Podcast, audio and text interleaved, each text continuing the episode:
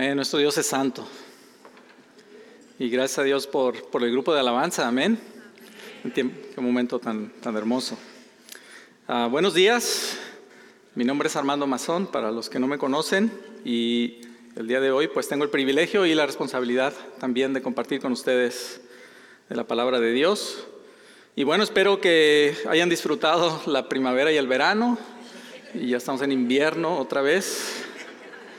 Creo que es el, el verano más corto en la historia de, Minnesota, ¿no? Eh, pero qué bueno que están aquí, a pesar de la nieve y a pesar del, lodo y, el frío. Ya viene, ya viene, hermanos. Sí viene el, el, verano. La primavera creo que ya no nos va a tocar mucho, pero el verano sí, de menos nos toca un mes. Y después otra vez el frío. Así que... Bueno, empezando así con, buena, con buenas noticias, vamos a, vamos a tener este tiempo juntos, hermanos. Bienvenidos a los que están en línea también. Eh, qué bueno que nos visitan y yo les animo a que vengan y adoren aquí con nosotros de manera presencial. Eh, creo que es, es algo muy bueno, ¿no? Que puedan acompañarnos en línea, pero déjame decirle que te pierdes de mucho si no estás aquí adorando y escuchando a los hermanos cantando al lado tuyo, es una experiencia diferente eh, cuando están aquí. Ah, bueno, el día de hoy voy a pedir que tengan sus Biblias o sus teléfonos ahí en su aplicación, en Génesis 1, ah, específicamente versículos 26 al 28, nada más ténganlo ahí listo. Vamos a ver más adelante. Pero déjame preguntarte algo. ¿Alguna vez te ha sucedido que alguien te dice que, tu apariencia o tus modismos o la manera de hablar le recuerda a alguien más, te han dicho, oye, como que tú me recuerdas a fulano o a sutano, ¿no? Que yo conozco. A mí me lo han dicho, este, algunas veces aquí, incluso en la iglesia.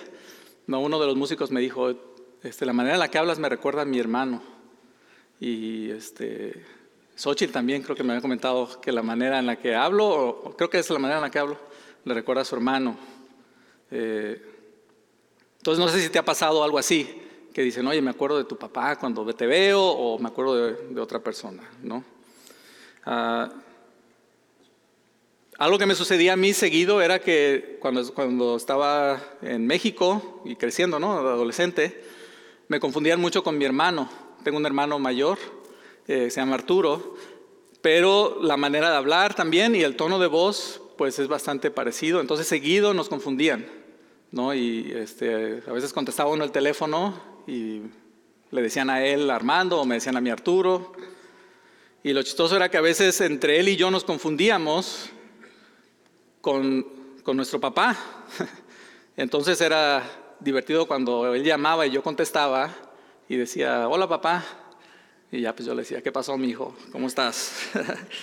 ya este, Seguido, seguido nos hacíamos eso cuando nos confundíamos uno con el otro, ¿no?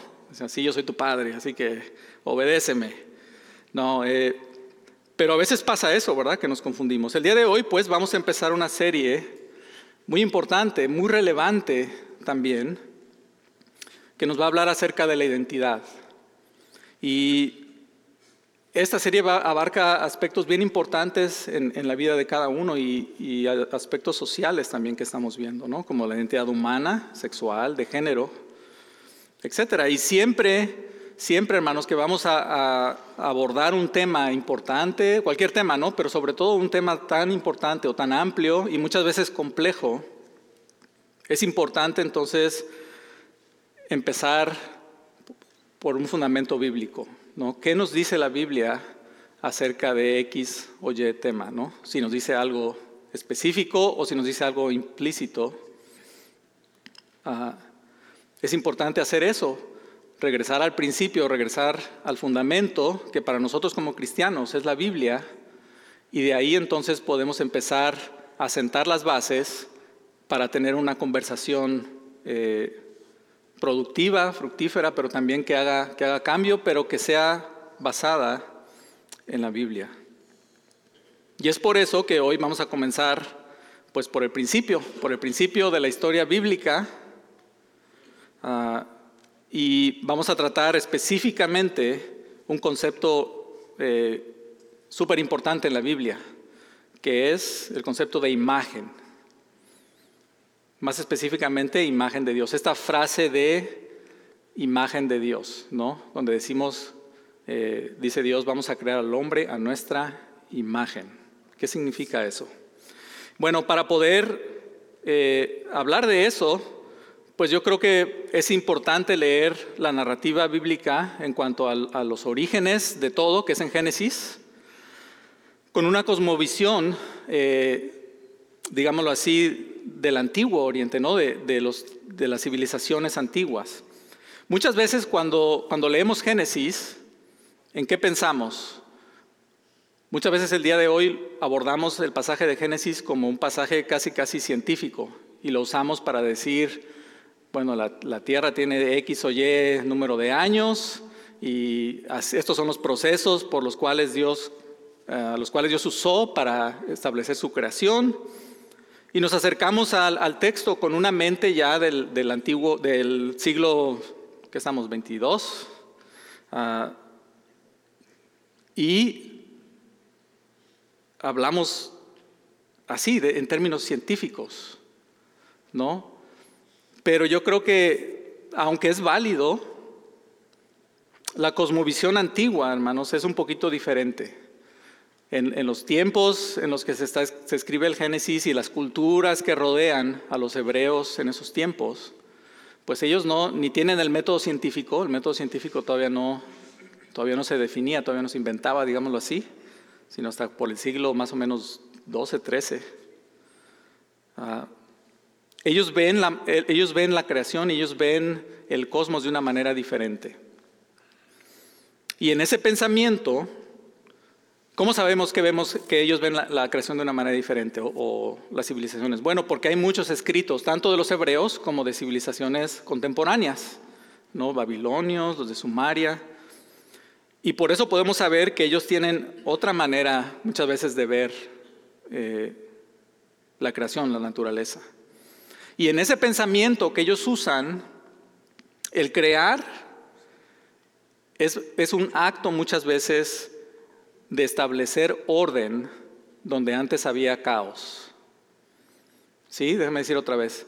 El, el concepto de creación implica establecer orden implica dar una función, implica dar una identidad a las cosas que antes no tenían, que antes existían en, un, ah, en un caos, ¿no?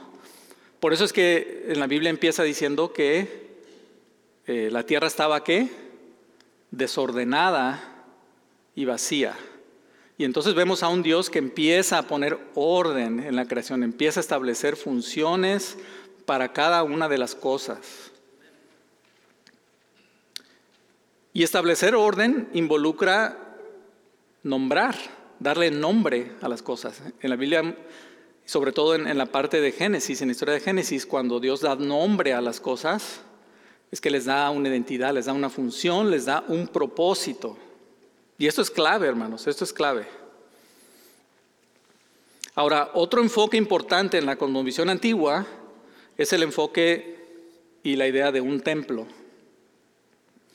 Y un templo en las culturas antiguas es aquel espacio en donde Dios se hace presente, donde los dioses ah, se hacen presentes, ¿no? donde la gente va y tiene esta relación o se encuentra con estos dioses. Y la manera normalmente en las civilizaciones eh, alrededor de los hebreos en la que esto sucedía era que el hombre ponía una imagen del Dios, creaba una imagen para representar al Dios y la ponía pues en el templo, ¿no? Adentro del templo. Y entonces ellos decían que ya cuando ellos entraban ahí, pues tenían la imagen por medio de la cual ellos podían ah, tener la comunicación con Dios. Y ahora, aunque la narrativa bíblica comparte ciertas, ah, tiene ciertas similitudes con, con estas ideas, también lo cierto es que tiene diferencias fundamentales, ¿no? Es decir, en la Biblia, si te das cuenta, no es el hombre quien crea una imagen de Dios y la pone en el templo. ¿Qué pasa en la Biblia? Dios es el que hace una imagen a su semejanza Y Dios es quien pone esa imagen, digámoslo así, en su templo, es decir, en, en este mundo, en la creación. Pero el propósito es similar. El propósito es para que a través de esa imagen uno pueda, eh, digámoslo así, tener el sentido de que hay un Dios, ¿no? Pueda haber ese, esa representación, ese reflejo de Dios. Vamos entonces a leer Génesis 1, 26 al 28 y vamos a ver qué es lo que dice la palabra de Dios. Ya Dios ha, ha creado, ya ha dado función, ya ha puesto orden con muchas cosas y llega al versículo 26 y dice, hagamos al ser humano a nuestra imagen y semejanza, que tenga dominio sobre los peces del mar y sobre las aves del cielo, sobre los animales domésticos, sobre los animales salvajes y sobre todos los reptiles que se arrastran por el suelo. Y Dios creó al ser humano a su imagen, lo creó a imagen de Dios, hombre y mujer los creó. Y los bendijo con estas palabras, sean fructíferos y multiplíquense, llenen la tierra y sométanla, dominen a los peces del mar y a las aves del cielo y a todos los reptiles que se arrastran por el suelo. Y la historia continúa, pero vamos a detenernos ahí. Entonces, como vemos aquí, hermanos, en la narrativa bíblica, es Dios quien crea este mundo, quien pone orden en este mundo, quien establece propósitos y funciones para cada aspecto de la creación, pero que también pone a un hombre a su imagen dentro de este mundo. Es decir, es Dios quien decide crear imágenes de sí mismo para que se presente a través de ellas, en cierta manera. Este entonces podemos ver la creación, podemos ver el mundo como el templo en el que Dios habita. Y en su gracia, en su misericordia y sabiduría ha querido compartirla con nosotros. Y ha querido que nosotros seamos realmente sus representantes, que nosotros eh, apuntemos a Él como creador dándonos, como dicen estos, estos versículos, un trabajo, ¿no? Una función, un propósito. ¿Cuál es el propósito que les da aquí? Que dominen, ¿no? Que sometan la creación prácticamente. Ahora sí, es, es, un, es un, trabajo, ah, yo creo que tiene que ver con el hecho de Dios está diciendo, este es el mundo, estos son los recursos que tiene el mundo y ahora ustedes como representantes míos les toca aprovechar de esos recursos para bien, para bien de ustedes, pero también como acto de obediencia de acuerdo a la función que yo les estoy dando. Y entonces, hermanos, cuando, cuando aprovechamos los recursos que Dios tiene, los, los usamos de una manera apropiada, estamos dando honra y gloria a Dios porque estamos cumpliendo con nuestra función de acuerdo a la manera en la que Dios pues ha querido que nosotros nos movamos en este mundo. ¿Y qué implicaciones tiene esto para nosotros? Que seamos entonces creados a imagen de Dios. Pues yo quiero compartir cuatro el día de hoy. La primera, hermanos, es que nuestro ethos, es decir, nuestra identidad, proviene de quién? De, la vecina, de lo que la estrella de, de rock o de última moda. No, proviene de Dios. Nuestra identidad proviene de Dios. No es definida por tus logros, no es definida tampoco por tus trabajos, o por tus fracasos, sino que ha sido dada con, con una visión en mente, con un propósito en mente. Y nuestra identidad, tu identidad y la mía, tampoco es definida por ti y por mí. ¿Sí? No te toca a ti definirte, definir qué identidad tienes, ni me toca a mí. Dios ya nos ha dado nuestra identidad. Y Nuestra identidad ha sido dada por un Dios sabio, ¿no? Un Dios de orden, un Dios que ha puesto función, un Dios de amor y un Dios que quiere que confiemos en Él y en sus mandamientos.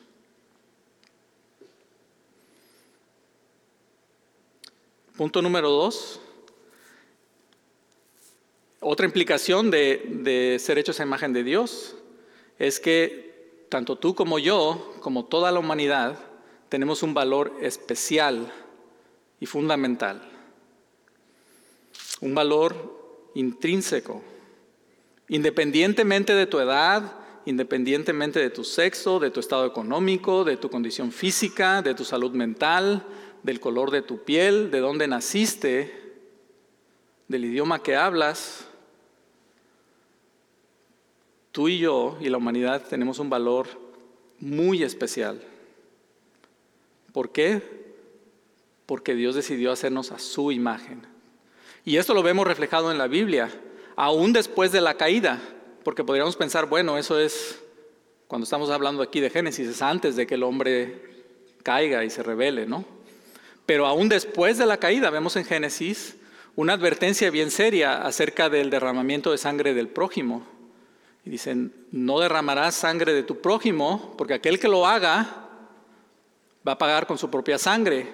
Pero ¿por qué es, por es tan importante no derramar sangre del otro? Dice el texto, porque a, a imagen de Dios ha sido creado tu prójimo.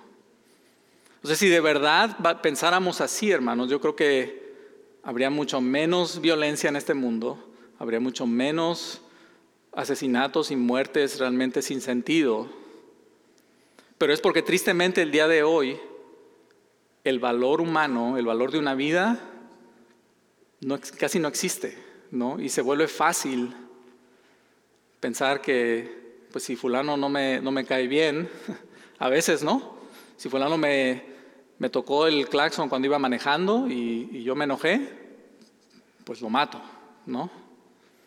Porque ya no, ya no tenés ese valor. Y es un valor que Dios nos dio al habernos hecho creado a su imagen conforme a su semejanza.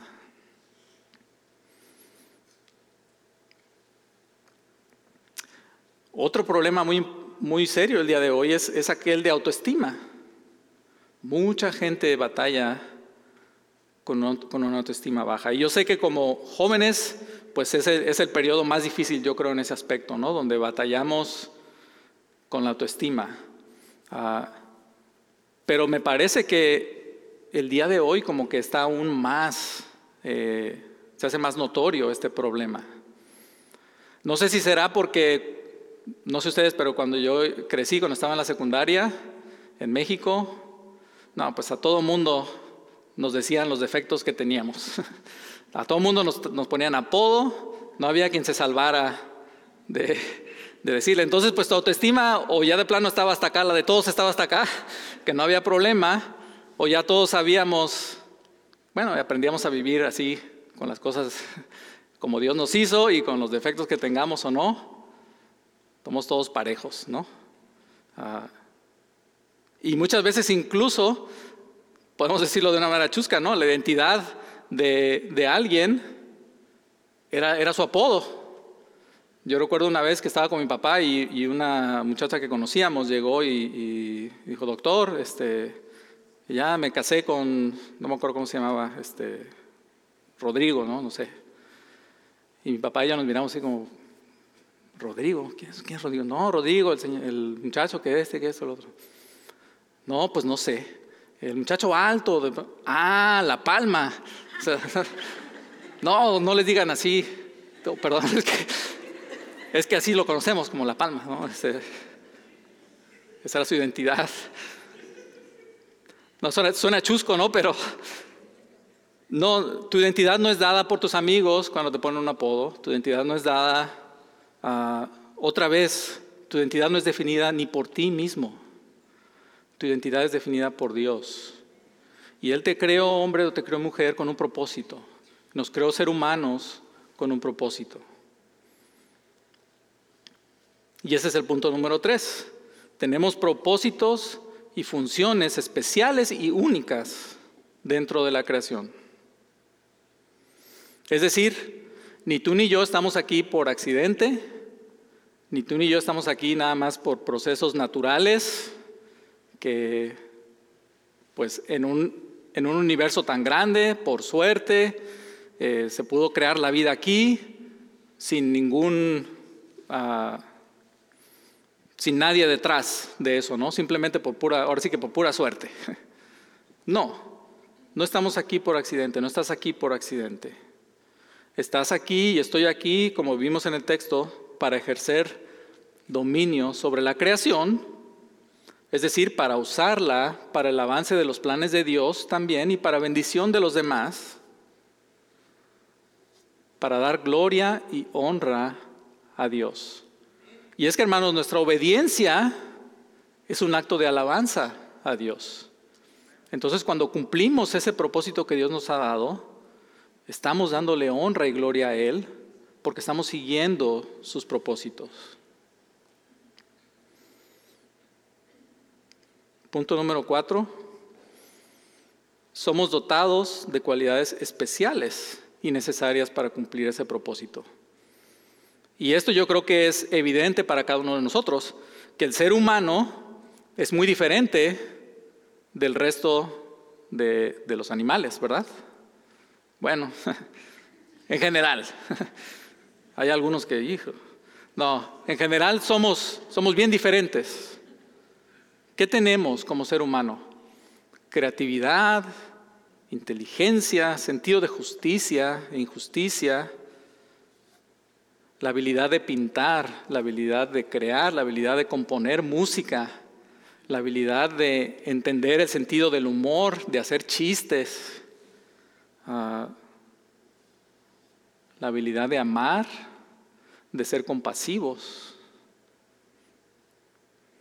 Y yo creo que todas estas cualidades han sido puestas por Dios en nosotros precisamente para poder desarrollar esta función de dominar, de someter y de relacionarnos unos con otros de tal manera que podamos apuntar, cuando nos relacionamos unos con otros, podamos apuntar a los demás al hecho de que hay un Dios, al hecho de que hay una creación, porque somos hechos a su imagen.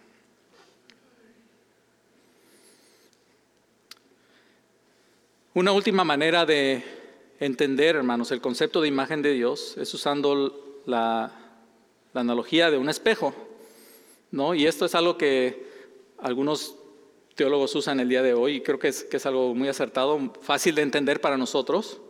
No sé si alguno de ustedes en su cuarto o en su casa tenía alguna pared con un espejo en la, puerta, una puerta, perdón, con un, espejo. Y cuando eso pasa, a veces cuando estás acostado, y la puerta está abierta, pues uno puede ver ¿no? el reflejo y ver hacia afuera. Eh, John Piper menciona esta analogía y él dice que para él el concepto que, le ayuda a pensar mejor en lo que es la imagen de Dios es esta imagen de un espejo, pero un espejo puesto no eh, completamente vertical, donde nos vemos nada más nosotros, sino un espejo inclinado, ¿no? Donde cuando tú ves el espejo puedes ver hacia arriba, pero también en cierta manera puedes alcanzar a verte tú. Y yo creo que eso eh, representa muy bien el, el, plan de Dios, hermanos. El plan de Dios es que nosotros, creados a la imagen de Él, podamos ser reflejo de un Dios, de un Dios creador, de un Dios de amor, de un Dios compasivo, y la manera en la que vamos a reflejar, o al menos el plan de Dios originalmente es que reflejemos todo eso a través de, nuestra manera de movernos en este mundo. Ahora, en la narrativa bíblica, pues hay, uh, hay algo que pasa que, que no hemos visto el día de hoy, ¿no? Que es, pues que el hombre después se revela, el hombre decide no someterse a Dios, sino que dice, no, pues yo voy, a, yo voy a decidir por mí prácticamente lo que es bueno y lo que es malo, yo voy a estar en rebelión contra Dios, y es lo que conocemos nosotros como la caída del hombre. Y entonces, en lugar de confiar en el diseño original de Dios, ¿qué pasó? El hombre tergiversó ese diseño. Y ese espejo que debíamos haber sido, no reflejando a Dios, pues se ha oxidado, se ha empañado y lo que resulta es que la imagen que muchas veces proyectamos como espejo es una imagen corrompida, es una imagen sucia, distorsionada. ¿Cómo entonces puede el hombre ser imagen de Dios ahora, de este lado de la caída, en el cual nosotros nos encontramos y el resto de la, de la humanidad? Pues es aquí, hermanos, donde en la narrativa bíblica entra Jesús como el nuevo hombre que sí pudo ejercer dominio sobre la creación de la manera en la que Dios quiso, que sí fue obediente de la manera en la que Dios quería y que dio su vida por nosotros.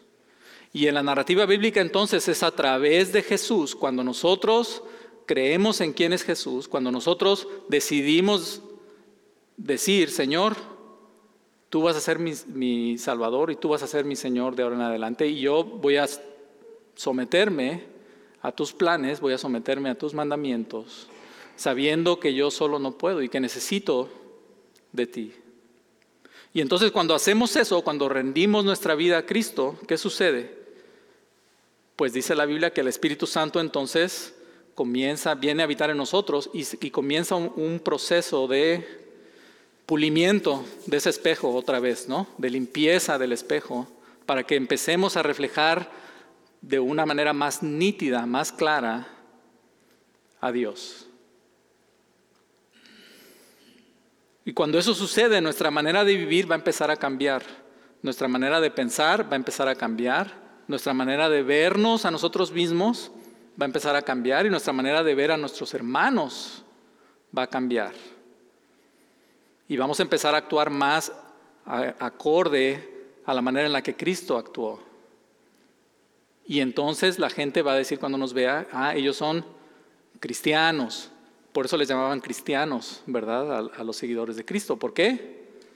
Pues porque seguían las, las ordenanzas y se parecían, lo que decían y lo que hacían se parecía a lo que Cristo estaba haciendo. Estaban siendo un reflejo, estaban siendo imagen de Cristo. Y de esa manera nosotros, como cristianos ahora, como nueva creación, una vez que reconocemos nuestra condición y rendimos nuestra vida a Cristo, podemos empezar a ser reflejo nuevamente de Dios. Podemos empezar a pulir ese espejo para reflejar a, Dios, ahora sí que en, en alta definición, ¿no? Y con esto cierro. Dios, hermanos, en su amor y sabiduría, escogió crear, un mundo así, en el cual Él pueda relacionarse con la gente.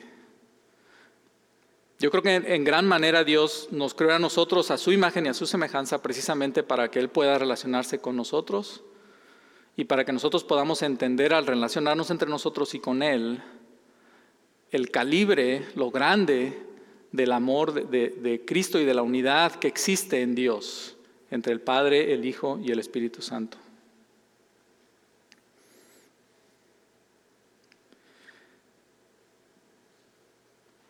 ¿Cómo estás tú? ¿Cómo está tu espejo? ¿Cómo estás tú como espejo de Dios? ¿Estás proyectando una imagen acorde a eh, lo que Dios quisiera? ¿O quizás la imagen que estás proyectando o que estamos proyectando está como que medio oxidadona, empañada? Y como que no podemos, no se puede distinguir bien a quién estamos realmente representando aquí, a quién estamos apuntando en este mundo. Y durante los siguientes domingos, hermanos, que vamos a empezar a hablar aspectos más específicos acerca de la identidad humana, yo creo que es importante recordar cuando estemos hablando de eso, cuál fue el plan original de Dios, ¿no? Una, que Dios es un Dios que al crear estableció un orden, estableció un propósito, estableció las cosas en su lugar con un, con un motivo específico. y nos estableció a nosotros, sí, para tener dominio sobre la creación, pero tenemos dominio sobre la creación cuando podemos también relacionarnos con Dios. Y el pecado eso es lo que ha llegado a, a distorsionar. Porque ahora en lugar de seguir los mandamientos de Jesús o de Dios y de seguir sus preceptos y de confiar en Él, confiar en cómo Él nos ha hecho y por qué nos ha hecho así, ¿qué es lo que sucede? Que nosotros empezamos a querer definir por nosotros mismos lo que está bien y lo que está mal. Y cuando, cuando el hombre empieza a hacer eso en la historia bíblica, ¿qué sucede? Todo empieza a ir bien, ¿verdad? No, bien mal. Todo empieza la violencia a crecer, la gente empieza a ver por sí mismo y no por los demás. Y vemos como una bola de nieve que se va haciendo más grande y más grande y más grande. ¿Por qué? Porque el hombre se pone en lugar de Dios y dice, yo voy a decidir por mí mismo lo que está bien y lo que está mal. Y ves, ves tras vez, ves tras vez, la Biblia nos deja claramente que, tristemente, sí, el hombre puede hacer muchas cosas buenas. No quiero tampoco irme al extremo de, que piensen que les estoy diciendo que todos somos basura y que no servimos, ¿no? El hombre tiene mucho potencial porque hemos sido creados en imagen de Dios, pero tristemente vemos en la Biblia que al final del, casi siempre terminamos, como decimos, metiendo la pata, ¿no? Terminamos haciendo las cosas mal. ¿Por qué? Porque vemos las cosas conforme a, nuestra, a, nuestro beneficio muchas veces. Eh, pueden pasar los músicos. Entonces, cuando hablemos estos siguientes domingos acerca de la identidad, hermanos, tengamos presente esto, tengamos presente esta frase que Dios nos creó a su imagen conforme a su semejanza y que esta idea de crear no nada más quiere decir que Dios nos hizo nuestras moléculas y nuestro cuerpo, sino que esta idea de crear nos habla de que nos, nos dio un propósito, nos dio una función, nos creó con, con algo en mente. ¿Cómo te ves tú el día de hoy?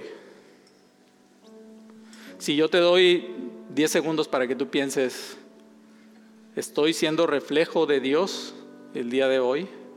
¿Estoy realmente reflejando a un Dios, a un Dios de amor, a un Dios de gracia, de compasión?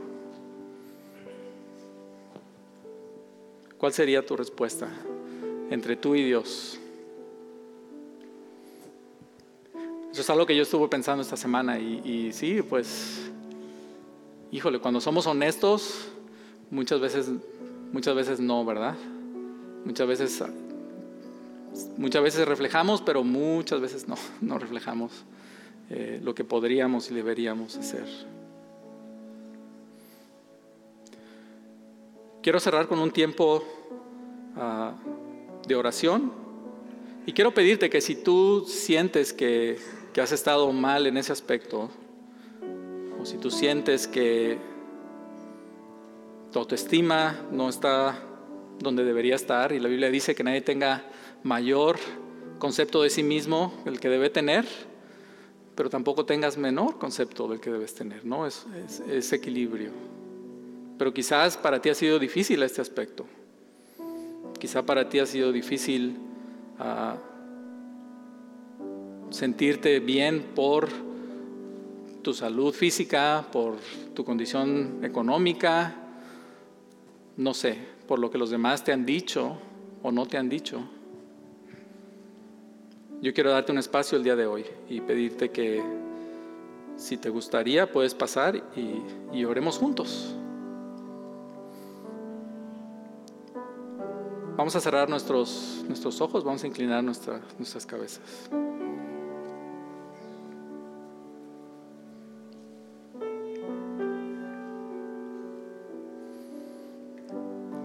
¿En quién vas a confiar? ¿Sobre qué fundamento vas a establecer tu vida? ¿Vas a confiar en lo que te digan tus amigos? ¿Vas a confiar en lo que te digan las últimas corrientes filosóficas?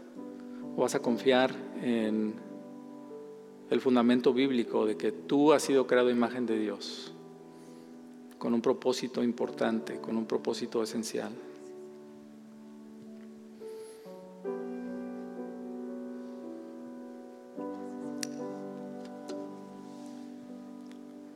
A orar.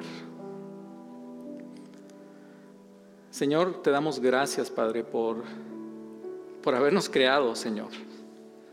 Gracias por haber decidido en tu sabiduría y en tu infinito amor